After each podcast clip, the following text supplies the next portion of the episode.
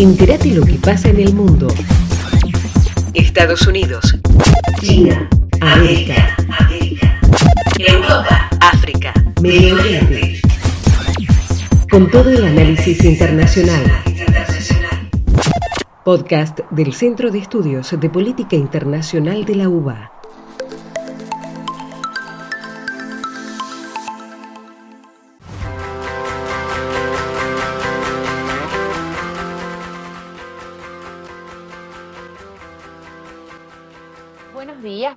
Tardes, buenas noches. Yo soy Joana Solís, co-coordinadora del Observatorio de Mujeres y Diversidades del Centro de Estudios de Política Internacional de la Universidad de Buenos Aires.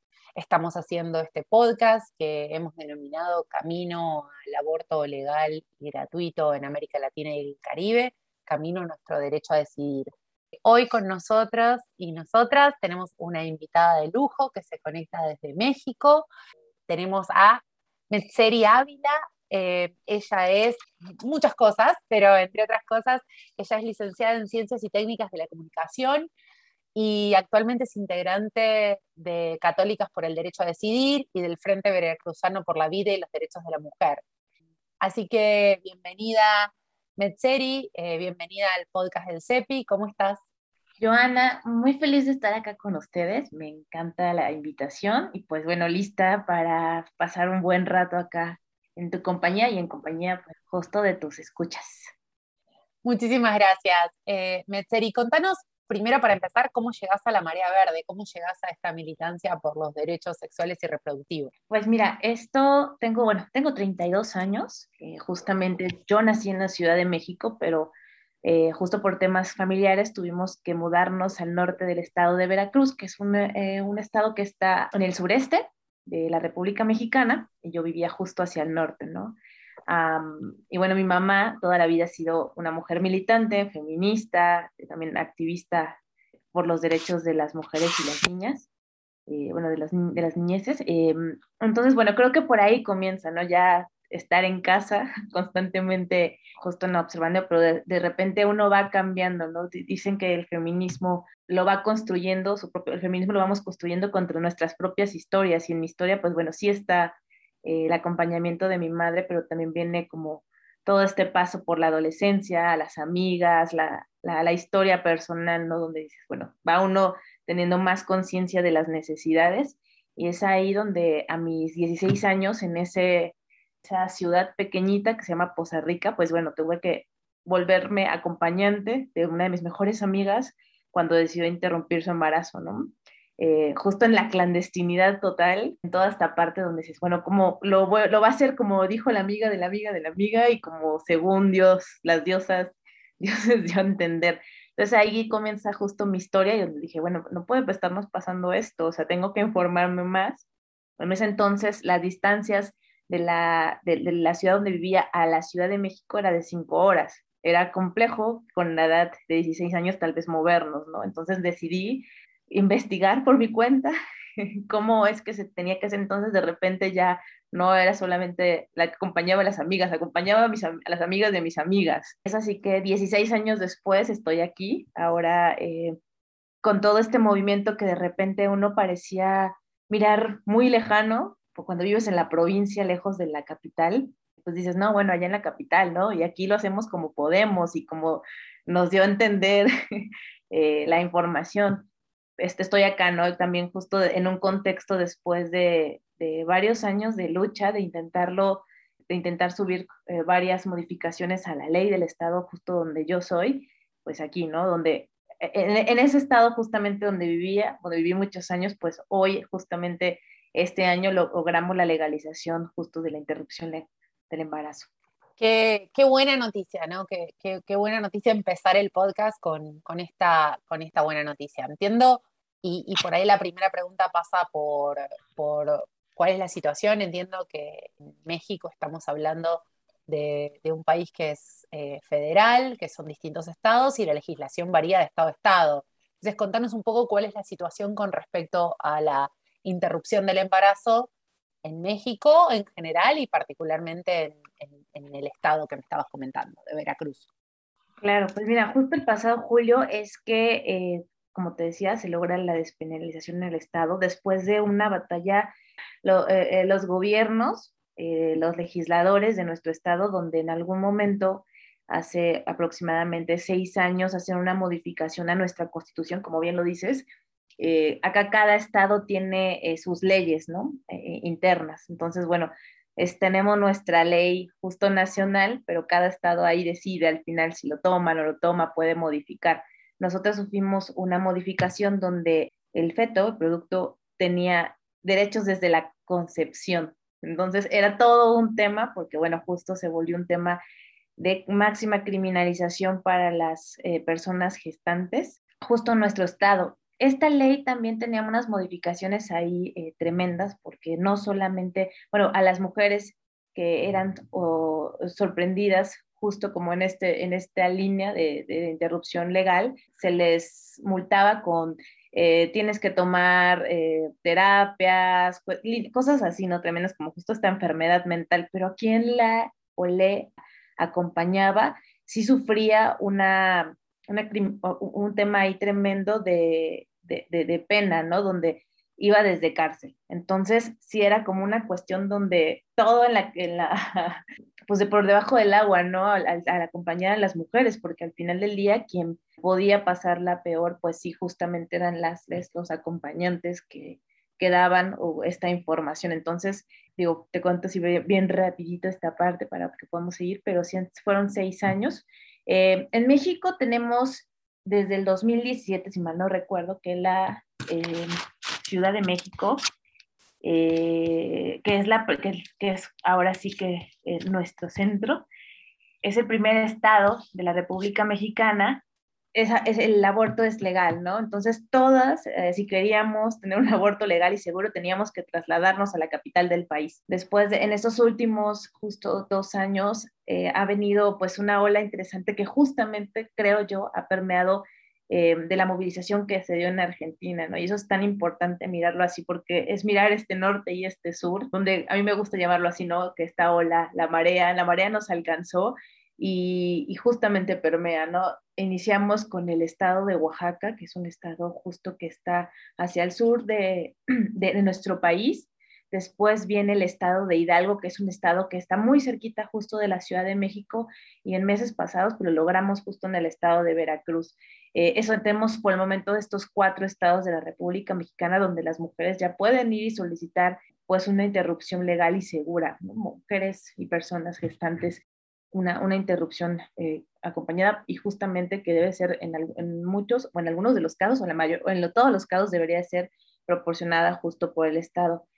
Eh, es importante poner sobre la mesa esto que platicas de cómo es que damos, bueno, que comentas, ¿no? Y preguntas cómo damos seguimiento, cómo vemos. Es un tema justo complicado porque, bueno, los servicios de salud, como en México y, la mayoría de Latinoamérica y el mundo, creo yo, tienen toda una percepción, ¿no? Y podemos estar haciendo este trabajo, pero no es nada más que se legalice, hay que dar un seguimiento puntual para que se haga una realidad, ¿no?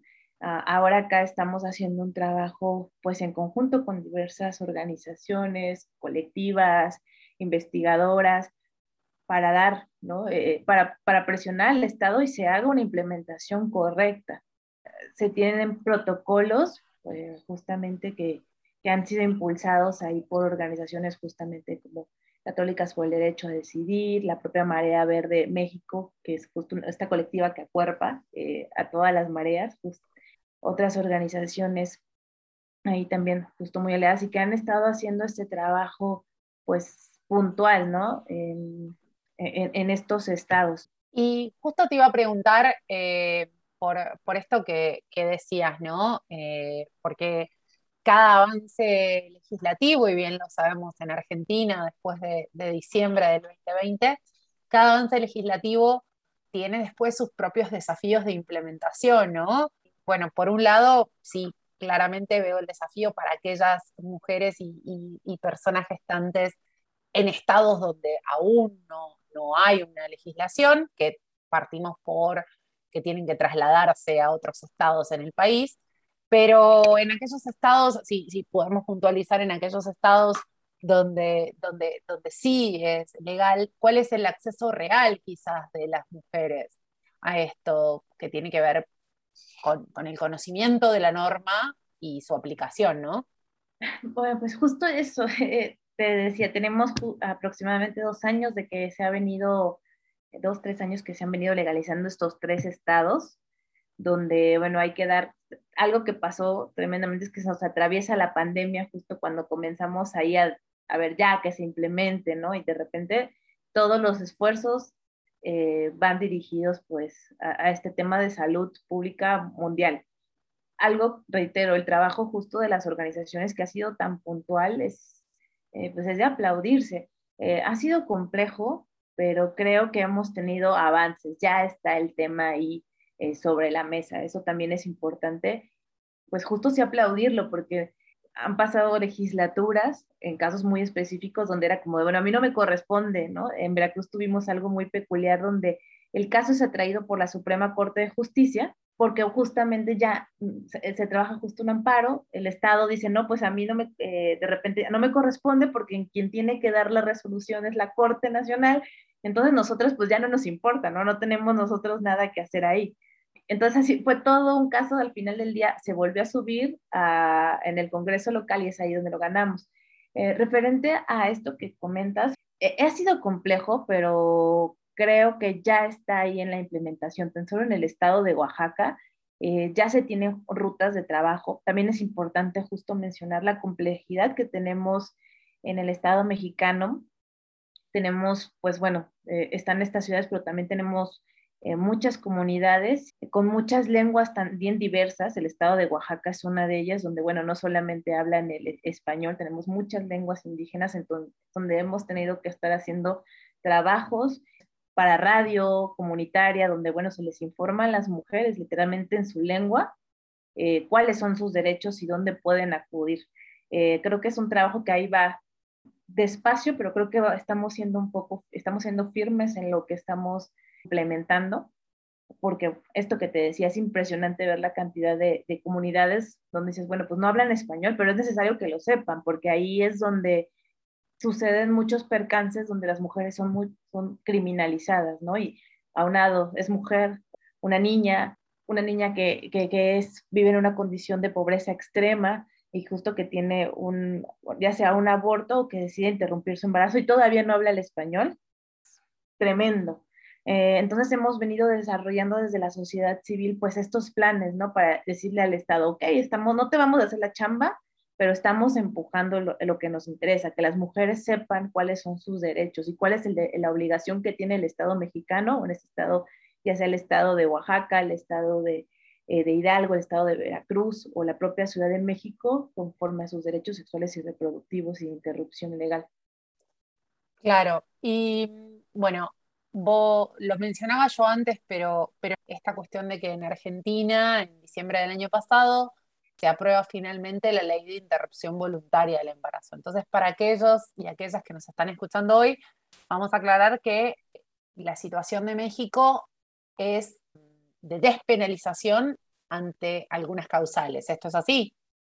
Sí, justamente, y, ya lo decíamos, ¿no? Venimos, eh, cada estado tiene su propia constitución, Claro que nos regimos por una constitución mexicana eh, nacional, pero eh, ahora sí que se va segmentando y cada estado acá puede modificar sus leyes. Ya yo les ponía el ejemplo de lo que pasó en Veracruz con esta modificación del artículo cuarto que se dio hace seis años y todo el proceso que hemos estado pues trabajando, ¿no? Para, para hacer esa modificación y dentro de esa modificación agregar eh, en el artículo estas modificaciones, pues que justo nos permitan tener un acceso a, la salud. Así lo diría yo, porque sí, justo, es un tema de salud. Sí, sin duda. Y vos nombrabas esto de, que la marea verde las alcanzó. A mí me gusta mucho el, concepto de marea, porque una vez que llega la marea es difícil resistirse, ¿no? Y, y es súper interesante. Contanos un poco en México y quizás específicamente fuera de la ciudad, porque es mucho más fácil para, para nosotros acceder a información de la Ciudad de México, pero quizás no tanto de los otros estados, que son los más nuevos, en, sumarse a esta marea. Contanos un poco cómo, cómo se organiza la marea verde allí y, qué impacto tuvo, si tuvo alguno, los hechos en, Argentina en el 2020, ¿no? Mira, justo, eh, eh, bueno, sí ha sido impresionante, creo que pues esto que ya decía yo, no, no, no nos, nos arrasó, nos revolcó y nos encantó. es, eh, es importante justo hablar de las cifras que tenemos. Creo que en toda Latinoamérica tenemos cifras alarmantes donde tenemos altos índices de niñas con embarazos justo no deseados. Eh, tenemos un serio problema de violencia intrafamiliar. Y bueno, justo en la pandemia vimos un alza bastante, bastante preocupante pero la marea verde eh, creo que e, es muy interesante porque no es centralista, se centraliza, ¿no? La marea verde en México nos ha llegado, justo eh, empieza a sonar en la Ciudad de México, pero cada estado empieza a apropiarse. Y hablando justo de cada estado, cada ciudad de esos estados de repente comenzó a, comenzaron a reunirse las compañeras eh, para armar sus colectivos y decir, bueno, claro, no estoy en la capital del estado, pero en mi ciudad está pasando esto, ¿no? Y empezaron a, eh, es muy interesante que comiencen a documentarse, a investigar de qué van o de qué va el tema del derecho a decidir. Eh, y bueno, aquí, como en otros, justo otros países, eh, se han hecho convocatorias justo masivas en algunos espacios públicos con el tema justo del pañuelazo, donde al menos acá en el tema de la colectividad, cada que un Estado hace una convocatoria referente a, a este tema, la marea verde eh, que así se hace llamar, justo bueno, también acá como eh, la Marea Verde General sale, ¿no? A la calle y hace, pues, estos actos simbólicos de exigencia, ¿no? Ya sea, y es bonito, a mí me encanta, porque justo hablar de la marea es como hablar justo en general, ya de repente uno le va poniendo que Marea Verde Tonacapa, que Marea Verde Veracruz, que Marea Verde Ciudad de México, que Marea Verde Nuevo León, o sea, e, es eso, pero al final del día, eh, cuando hay que salir todas en bloque, salimos, ¿no? Y es algo que nosotras miramos justamente desde el sur, en aquellas imágenes impresionantes, donde las mirábamos, decíamos, bueno, es que claro, sí, o sea, tenemos, podemos tener justo algunas diferencias, podemos tener algunas formas distintas de militar, pero ¿cuál es nuestro fin, no? Entonces, hagamos, hagamos justo este bloque, hagamos justo esta marea, y, hoy te puedo contar que tenemos eh, registrados grupos de, de, de colectivas, de mareas, desde Chiapas hasta el norte del país, las Baja Californias, este, Chihuahua, en el centro, pues bueno, la Ciudad de México, Oaxaca, eh, Tlaxcala, en el centro del país, ciudades tan conservadoras y eh, con altos índices de violencia. Michoacán, que es un estado que atraviesa por un tema eh, de violencia bastante elevado, propiamente el estado de Jalisco, las mujeres han salido a la calle a exigir su derecho a decidir. Y eso ha sido, ha sido algo interesante porque eh, es esta fortaleza que se genera pues en estos diferentes puntos del, del país donde tenemos estas complejidades eh, de violencia, pero que dicen, bueno, pues sale una y salen todas, ¿no? Y están ahí acuerpando que estemos a la distancia. Entonces eso ha sido muy interesante, ha sido ahí, digo, eh, arrasador, revolcándonos, pero justo ha sido una revolcada pues bastante bastante agradable, así lo diría, donde dices, pues claro, estamos aquí en esta ola que no sabemos, que de repente ya agarró eh, su ritmo y pues vamos ahí todas juntas eh, caminando.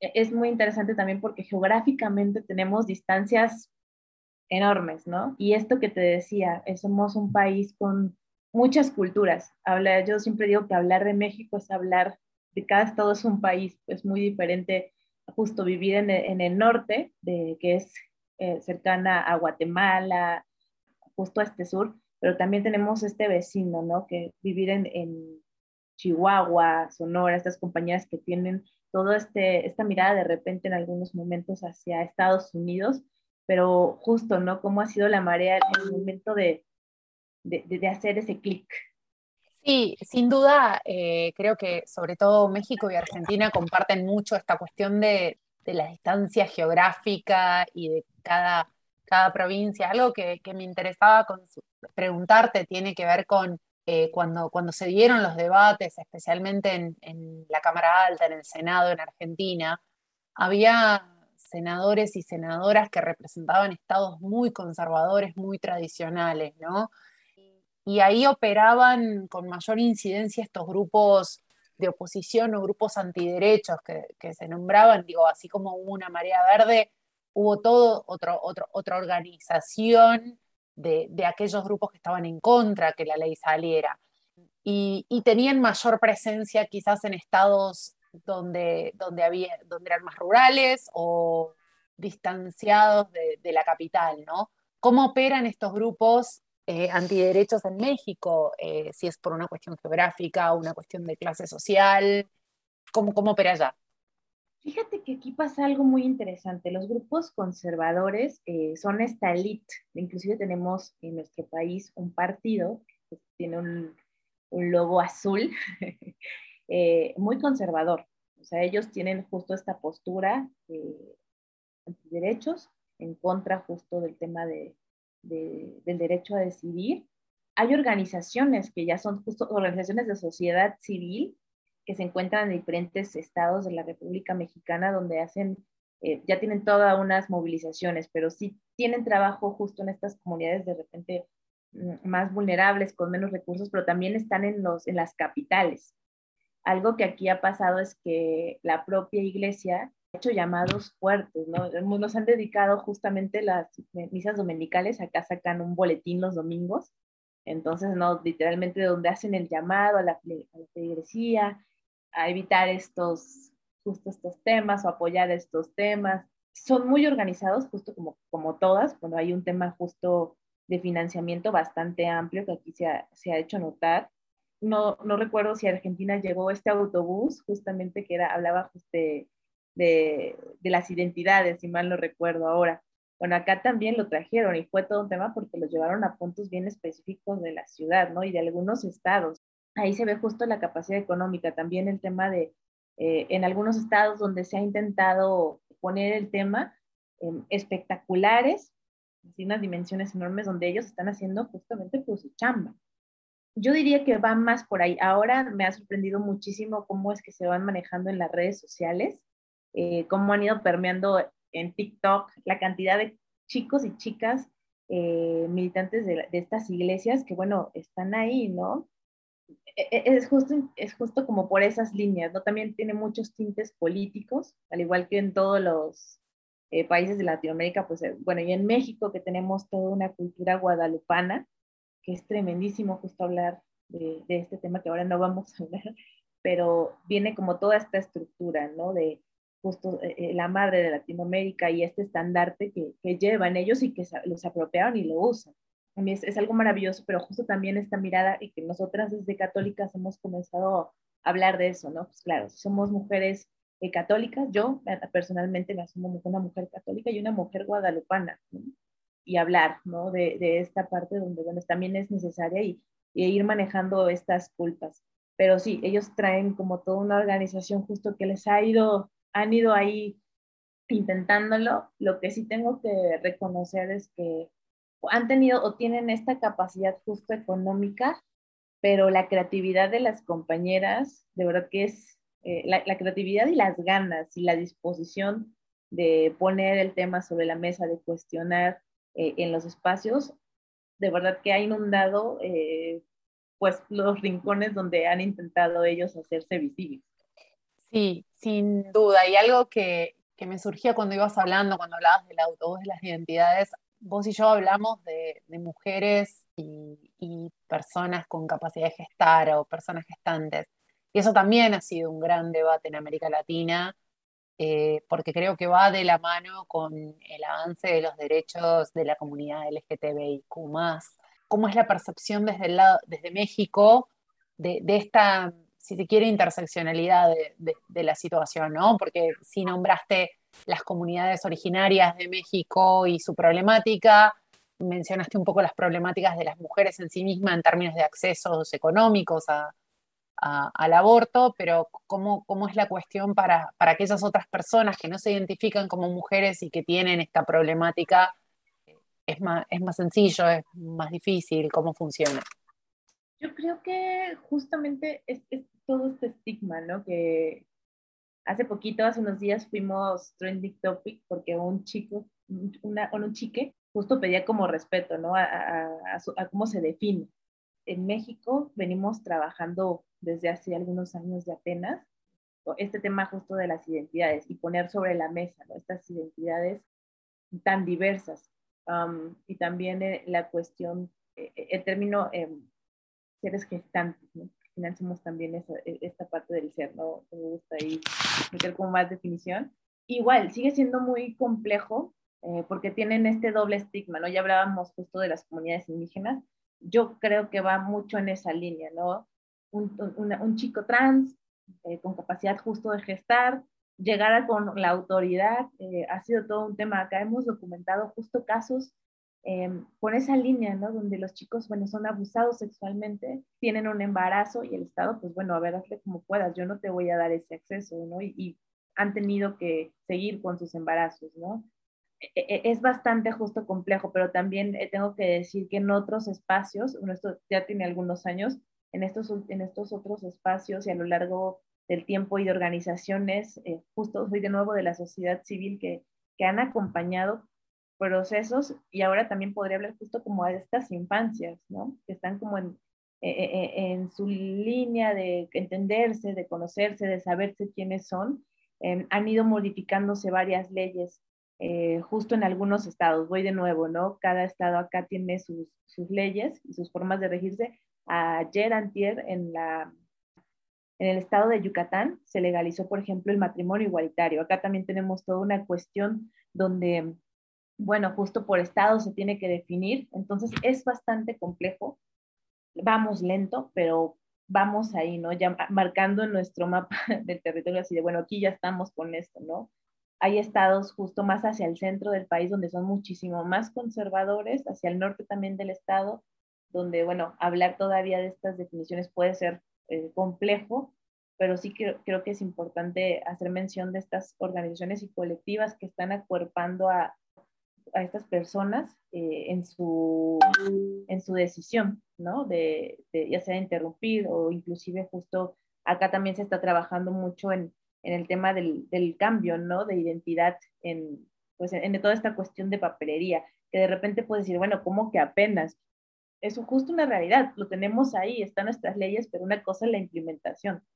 Y pues es eso, justo Ahorita se está haciendo un trabajo bastante interesante eh, en la Ciudad de México. Hay una colectiva que se llama Infancias Trans, que hacen un trabajo justamente hermoso eh, de acompañamiento, ¿no? Yo te decía, como en esta parte de las infancias, y hay otros grupos justo, ¿no? Donde trabajan todo este tema también de derecho a decidir desde las colectividades, pues en toda esta parte justo tan diversa, ¿no? La verdad es que es un tema para, para hablar horas y horas al respecto. Eh, pero para cerrar, eh, y, agradecerte muchísimo por haber estado con nosotros, nos gustaría que nos des como tu cierre, justo que hablábamos de las infancias, ¿no? ¿Cuál es tu deseo para las infancias y, para las mujeres y, personas gestantes de, tu país y de la región? ¿Cuál es tu deseo o, voluntad a futuro? ¿Cómo, ¿Cómo sería tu ideal de futuro para ellas? Ay, es una, excelente pregunta. La verdad es que mi deseo es que seamos libres, libres de decidir, no solamente de decidir lo que pensamos, lo que queremos, libres de caminar sin, tener miedo en esta Latinoamérica de repente mm, tan lastimada. Creo que justo ese deseo, ¿no? Tener la libertad de, poder a, las, las, les, los, las, que, que de personas gestantes que deciden eh, maternar tengan justo estas maternidades libres, ¿no? Y que esas, eh, esos seres que, que, vienen justo a este mundo pues tengan la libertad de vivir, de vivir como quieran. Creo que ese es mi, mi deseo, vivir, eh, vivir y construir. Me gusta mucho esta frase de las compañeras, los, les compañeras zapatistas, compañeras zapatistas que eh, yo creo que otros mundos son posibles y creo que justamente la marea está generando este otro mundo que vamos a hacer posible. La verdad es que no, no tengo más nada para decir. Metzeri, te agradecemos muchísimo por haber estado hoy en el podcast del Centro de Estudios de Política Internacional de la Universidad de Buenos Aires.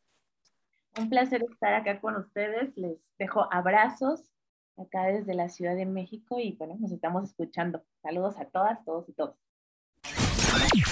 podcast del Centro de Estudios de Política Internacional de la UBA.